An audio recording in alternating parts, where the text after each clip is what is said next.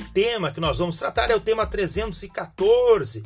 Este tema 314 teve tese de repercussão geral fixada pelo Supremo Tribunal Federal em 25 de setembro de 2014, por ocasião do julgamento do recurso extraordinário 601235.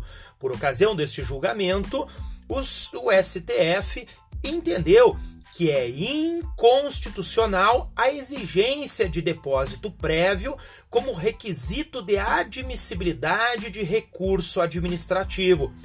Preste atenção porque, ainda que haja previsão legal, esta previsão é, na visão do Supremo Tribunal Federal, inconstitucional. Portanto, não pode ser exigido, ainda que por intermédio de lei, depósito prévio como requisito de admissibilidade para recurso administrativo.